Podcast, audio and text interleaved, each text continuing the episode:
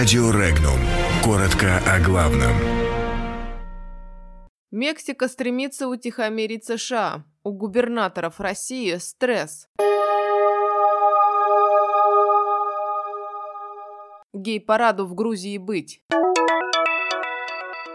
Россия срывает нефтяные санкции против Венесуэлы. Мексика по требованию США демонстрирует жесткую миграционную политику. В розыск по делу Арушукова объявлен экс-министр культуры Карачаева-Черкесии. Губернаторы будут смотреть прямую линию в ожидании и стрессе.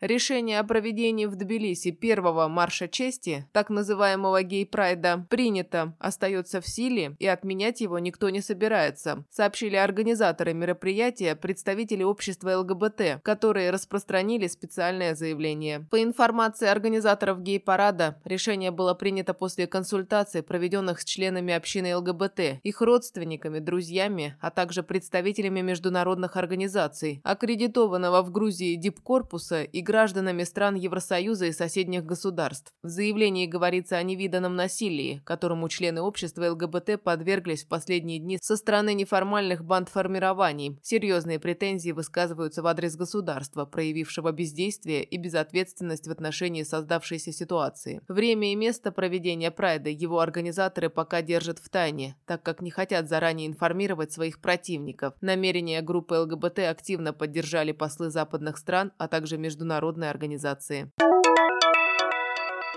Венесуэльский лидер Николас Мадуро продолжает успешно сопротивляться операции по смене режима, инициированной в январе главой оппозиции Хуаном Гуайдо и его союзниками в Вашингтоне, пишет испанское издание «Лавангардия». Однако, если президент Венесуэлы превозмог самопровозглашение, гуманитарные вторжения и государственные перевороты в миниатюре, сейчас он столкнулся с более сложным вызовом для венесуэльской нефтяной экономии – эмбарго на экспорт нефти из США, которая, по последним подсчетам аналитиков, аналитиков может вызвать сокращение нефтяного производства более чем на 60% в 2019 году, отмечает СМИ. Хотя Венесуэла пытается разнообразить свои рынки сбыта с помощью России и Китая, есть свидетельство того, что план по обмену сырой нефти на топливо с Индией не работает, отмечает Лавангардия. Некоторые эксперты подчеркивают, что русские не оставят Мадуро, потому что Венесуэла занимает шестое место в мире по запасам газа, и Россия не хочет, чтобы они оказались в руках у США, поскольку это могло бы стать угрозой ее монополии на поставку в Европу.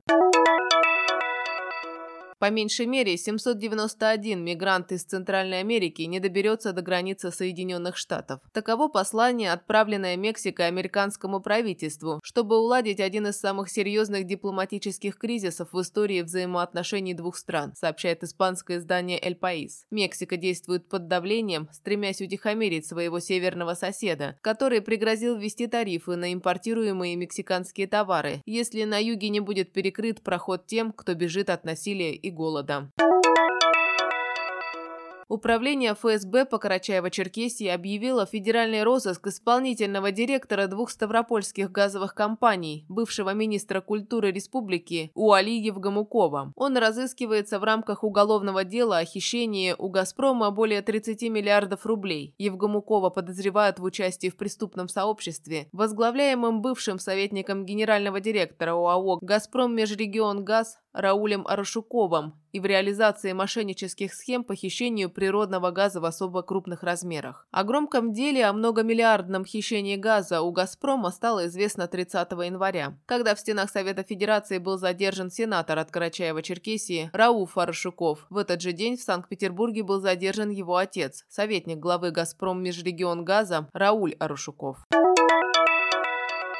Предсказать, какие вопросы будут задавать граждане президенту России Владимиру Путину, заранее невозможно. Но власти регионов будут пристально следить за вопросами граждан и ответами главы государства. Об этом заявил спикер Госдумы Вячеслав Володин. Цитата. «Прямая линия – это всегда новая и неожиданная. Она на то и прямая, там могут задать любой вопрос. Думаю, что особенно руководители регионов будут находиться у телевизоров и телефонов на протяжении всей прямой линии в состоянии ожидания и стресса. Процесса, заявил Володин. По его словам, все решения и ответы президента будут крайне продуманными и взвешенными. Прямая линия президента России Владимира Путина состоится сегодня в 12 часов по московскому времени.